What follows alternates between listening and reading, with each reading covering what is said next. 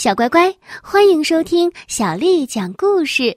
我是杨涵姐姐，今天杨涵姐姐继续为你讲孙悟空偷吃人参果的故事。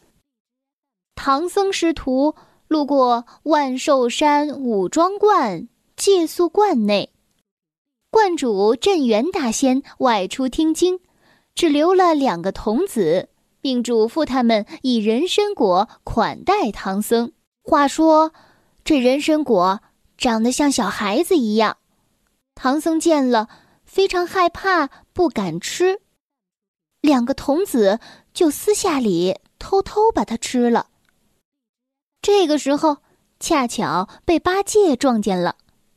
八戒回来之后，非常的生气，就怂恿孙悟空到后院偷果。孙悟空他们偷了三枚人参果，与两个师弟。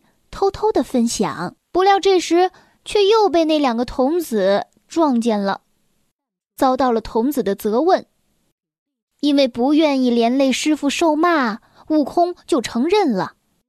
结果两个童子不依不饶，惹怒了悟空，悟空就到后院推倒了果树，铲了灵根，并且连夜与师傅师弟逃走了。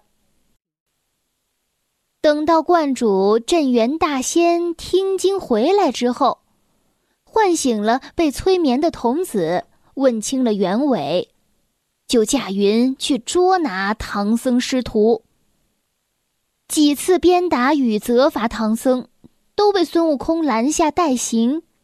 镇元大仙就说：“如果不能医好果树，你师徒定然难去西方取经。”悟空满口答应了下来，并且以三天为限去寻得治活果树的方子。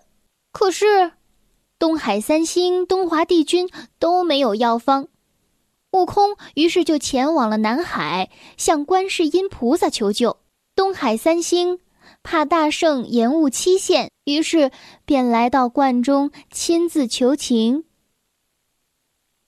之后，观音菩萨来到观内，医好了灵根，果实复旧。镇元大仙非常的高兴，设下了人参果宴去款待菩萨和三星，并且也履行承诺，与孙悟空结为干兄弟。唐僧师徒这才继续向西进发。这就是孙悟空偷吃人参果的故事，小乖乖。今天的故事就为你讲到这儿了。如果你想听到更多的故事，可以添加小丽的微信公众号“爱读童书妈妈小丽”。接下来又到了我们读诗的时间了。今天我要为你读的是唐朝李白写的《立冬》。立冬，唐·李白。